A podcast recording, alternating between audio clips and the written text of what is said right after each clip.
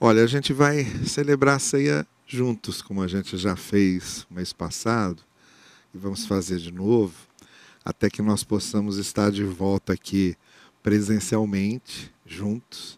Enquanto a gente não pode se aglomerar aqui e ficar aqui celebrando juntos, nós vamos fazendo isso online. Mas a gente está vendo que as coisas já estão melhorando, a curva aí de contaminações parece que está começando a baixar eu desconfio que logo, logo a gente já vai poder estar de volta, vamos ter um pouquinho mais de paciência.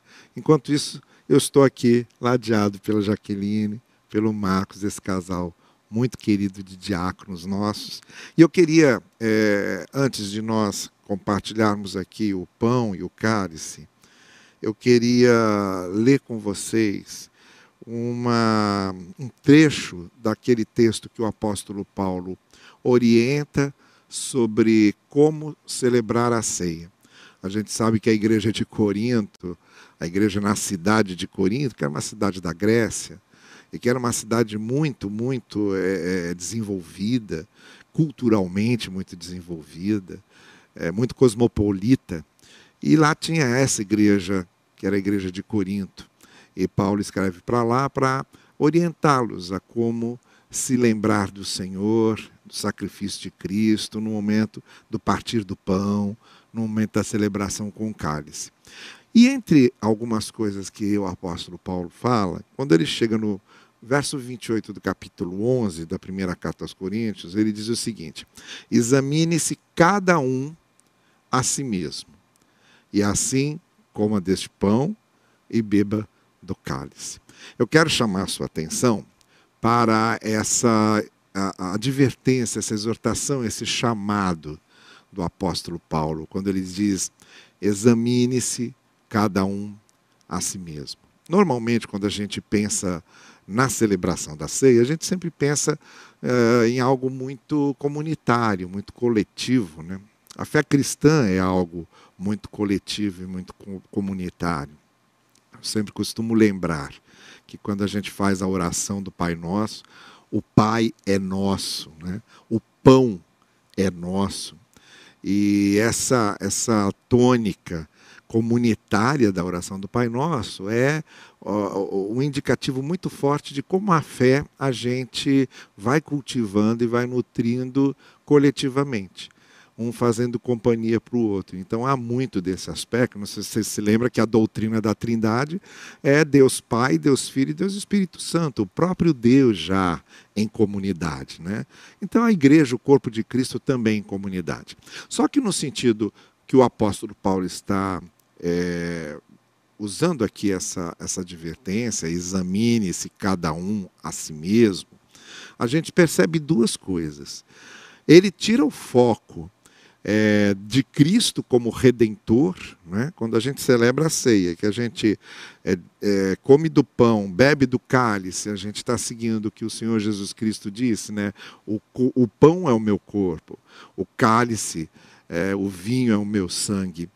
E isso é para lembrar do sacrifício de Cristo, né? o sentido do seu sacrifício expiatório, do fato de dele ter morrido por nós, de ter revelado a nós a graça de Deus pela sua morte expiatória. E todas as vezes que a gente parte o pão e, e celebra com o cálice juntos, nós estamos nos lembrando do corpo de Cristo partido e do sangue de Cristo derramado. Só que agora o apóstolo Paulo tira o foco de Cristo e traz para a gente. Falam, olhem para vocês. Agora eh, não é exatamente olhar só para Cristo. Agora eu estou apelando para que primeiro vocês olhem para vocês. E a segunda coisa que a gente percebe aqui é que a ênfase comunitária, coletiva, não é, que nós temos na fé cristã, o apóstolo Paulo também agora individualiza. Ele diz: olha, agora é você com você, é você diante de Deus. Examine-se cada um. É, nesse momento, Paulo nos orienta a tirarmos o foco do coletivo e a olhar para dentro e a olhar para dentro da gente. É, esse verbo que Paulo usa aqui, examine-se, ele tem a mesma força que lá no Salmo 139, no hebraico é dito lá, sonda-me, ó Deus. Né? É, é, veja o que há no meu coração. me examina. Não é? Só que aqui o convite de Paulo é para que nós nos examinemos a nós mesmos e olhemos para dentro de nós. Estava lembrando que um poeta chamado Paulo Leminski, poeta brasileiro, ele tem um verso que ele diz que nós temos medo de olhar para dentro da gente por dois motivos. Porque a gente não vai encontrar nada lá dentro e porque a gente não vai gostar do que vai ver. Paulo está dizendo: olha, tenha coragem de parar e se examinar. E esse momento da ceia, então, não é só o momento em que a gente lembra de Cristo, olha para Cristo, pensa no sentido da morte de Cristo. É um momento que a gente olha para a gente também. É um momento que a gente se examina, que a gente coloca um espelho diante da gente para olhar, para avaliarmos como é que nós estamos. E essa autoavaliação, esse autoexame, ele deve ser feito principalmente a partir de duas perguntas. Cristo disse que toda a lei se resumia em amar a Deus acima de todas as coisas e amar o próximo, amar o semelhante como a si mesmo. E o evangelho também se resume a isso. O evangelho é o senhorio de Cristo sobre a nossa vida e é nós vivermos para fazermos bem aos outros, para abençoarmos os outros. Eu sempre costumo dizer que o Evangelho vem a nós como dádiva e como missão, como tarefa. Como dom e como dádiva é a graça de Deus derramada sobre nós. Como missão e como tarefa é nós nos tornarmos um instrumento de graça de Deus para os outros. E isso é o Evangelho, isso é a essência do Evangelho. O resto é acréscimo, o resto é complemento. O Evangelho essencialmente é isso: experimentar a graça de Deus Deus na nossa vida, o senhorio de Cristo na nossa vida, e nós sendo instrumentos de Deus para abençoarmos outras pessoas. O amor ao próximo, o amor ao semelhante, nosso amor ao irmão, à irmã. Como Cristo disse aos seus discípulos: Eu deixo a vocês um novo mandamento. Vocês, a partir de agora, vão amar-se uns aos outros como eu amei vocês. Então, esse autoexame, essa autoavaliação que a gente faz, deve partir essencialmente dessas duas perguntas. O que tem sido Deus na minha vida? O que tem sido Cristo como Senhor na minha vida? O senhorio de Cristo em mim? Como é que isso tem acontecido? Ele é realmente meu Senhor? Eu realmente me submeto a Ele? Eu realmente ouço os seus ensinos e pratico os seus ensinos? Que lugar Deus ocupa é, na minha experiência? De fé na minha vida. E a segunda pergunta é se eu tenho amado o outro, se eu tenho sido instrumento do amor de Deus ao outro, né? se eu tenho agido com misericórdia, com compaixão, se eu tenho pedido perdão ou se eu tenho perdoado. É, se eu tenho tido respeito pela dignidade humana, pela dignidade do outro. Essa avaliação que Paulo está pedindo para fazermos nessa hora é aquele momento quando ele diz cada um a si mesmo. Examine-se a si mesmo. Aqui é cada um diante de Deus. Aquele momento em que a gente deixa de se preocupar com o erro dos outros. Que normalmente a gente toma muito conta do erro dos outros. É, observa muito o erro dos outros. E Paulo está dizendo: olha, examine-se cada um a si mesmo. Isso é uma coisa que a gente devia aprender. Essencialmente, nós devemos estar sempre nos examinando em vez de ficar examinando os outros. Essencialmente, a gente tem que ficar se avaliando em vez de avaliar os outros. Esse momento da ceia é o momento em que eu me pergunto: que lugar Deus ocupa na minha vida e que lugar o outro ocupa na minha vida? De que maneira eu tenho amado a Deus, de que maneira eu tenho amado o outro? De que maneira o Evangelho é dádiva para mim, graça de Deus, presença de Deus na minha vida, o amor de Cristo revelado a mim, o perdão de Cristo manifestado a mim, e como missão, de que maneira eu, é, que conheço o Evangelho e tenho sido agraciado pelo Evangelho, tenho sido também um presente de Deus para os outros de que maneira o meu convívio com os outros tem manifestado o amor de Deus? São essas duas perguntas que a gente deve responder nesse momento, quando nós perguntamos como estamos, quando nós nos examinamos e perguntamos onde é que eu estou aqui, qual é o meu lugar aqui, diante de Deus e diante do outro. Eu quero convidar você a fazer essa reflexão enquanto agora você estiver comendo pão conosco, bebendo do cálice conosco e, portanto, se lembrando do corpo de Cristo e do sangue do Senhor Jesus Cristo. Eu vou entregar para Jaqueline. Você tem o seu aí, vou também entregar para o Marcos. E você tem o seu é, cálice, o seu pão aí, você que já veio pegar aqui, e a gente então vai começar é, é, participando e compartilhando o pão, que é o, o, símbolo do corpo de Cristo que veio a nós e que é, foi trazido a nós pelo Senhor Jesus Cristo. Eu quero convidar o diácono Marcos para que nos conduza a Deus nessa oração, agradecendo pelo corpo de Cristo e pelo sacrifício que o Senhor Jesus Cristo fez por nós. E quero convidar você daqui a pouquinho a comermos juntos do pão. Marcos, por favor. Oremos. Senhor querido, muito obrigado por essa oportunidade, Senhor, de participarmos da tua ceia, Senhor. Momento em que lembramos do sacrifício de Cristo naquela cruz do Calvário. Obrigado, Pai. Pedimos que o Senhor nos ajude, Pai, a lembrarmos de, do sacrifício de Cristo a cada dia, assim, não só no dia da ceia.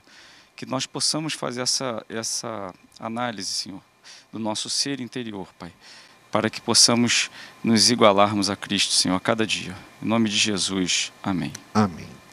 O Senhor Jesus, reunido com seus discípulos, disse a eles: Isto é o meu corpo.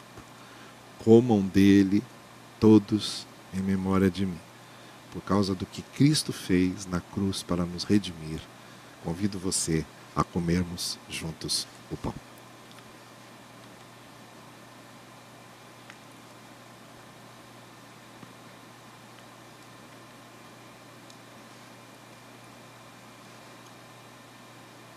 Nós vamos ouvir uma música agora, não é, Braga? Antes da gente participar do cálice. Daqui a pouquinho a gente volta para tomarmos juntos do cálice.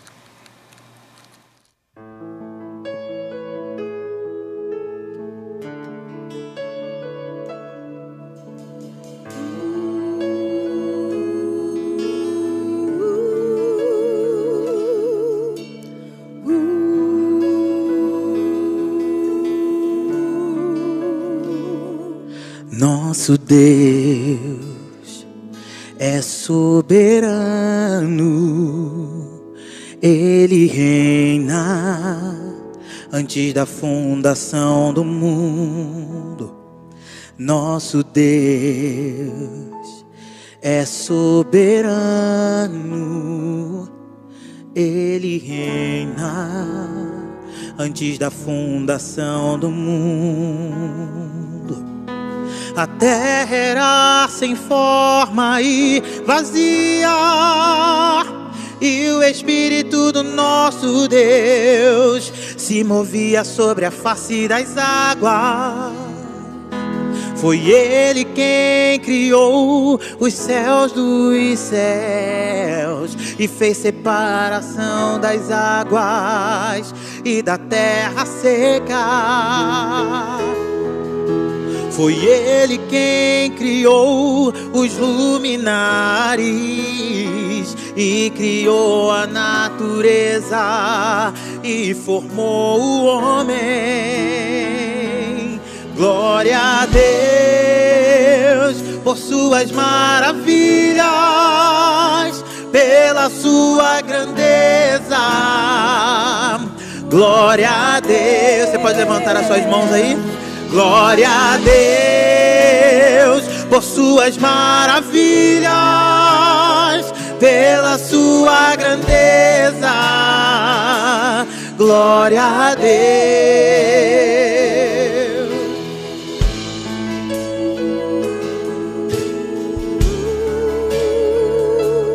Nosso Deus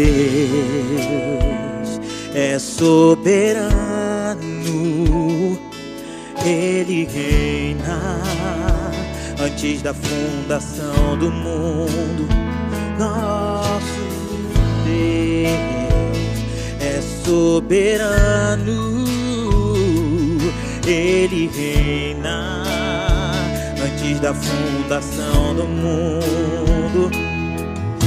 A terra sem forma e vazia, e o Espírito do nosso Deus se movia sobre a face das águas. Foi Ele quem criou os céus dos céus e fez separação das águas e da terra seca. Foi ele quem criou os luminares e criou a natureza e formou o homem. Glória a Deus por suas maravilhas, pela sua grandeza. Glória a Deus, glória a Deus, a Por suas Deus, maravilhas. pela sua grandeza. Glória a Deus.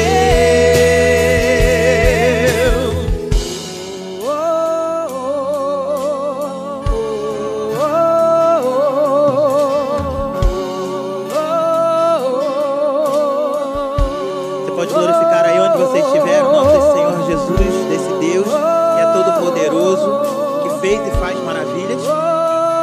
Que essa seja uma noite, um momento de celebração a Ele, a esse Deus que faz maravilhas.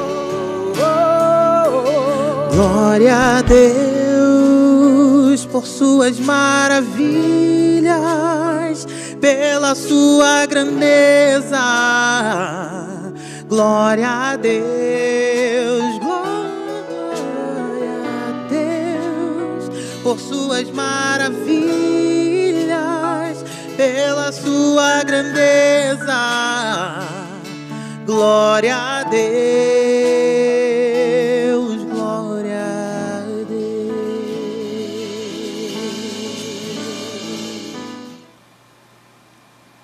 Evangelho diz que então Jesus Cristo, tomando do cálice, disse: Este cálice é o novo pacto que eu faço com vocês, o novo testamento que eu faço com vocês.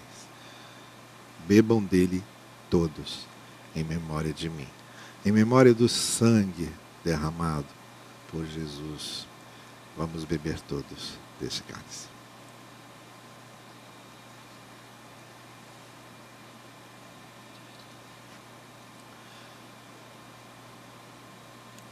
Eu quero impetrar a bênção final. Muito obrigado por você que nos acompanhou aqui como nosso visitante, se você não é da nossa igreja. Quero desejar uma semana muito boa e abençoada para vocês todos. E quero convidá-los a que nós oremos juntos. Logo depois a gente encerra com o último louvor. Que Deus abençoe a todos vocês. Ore comigo. E agora que o amor de Deus, nosso eterno Pai Celestial, a graça do Senhor Jesus Cristo, a esperança nossa. E a presença do Santo Espírito de Deus sejam conosco hoje e todos os dias, até que estejamos com o Senhor para sempre. Amém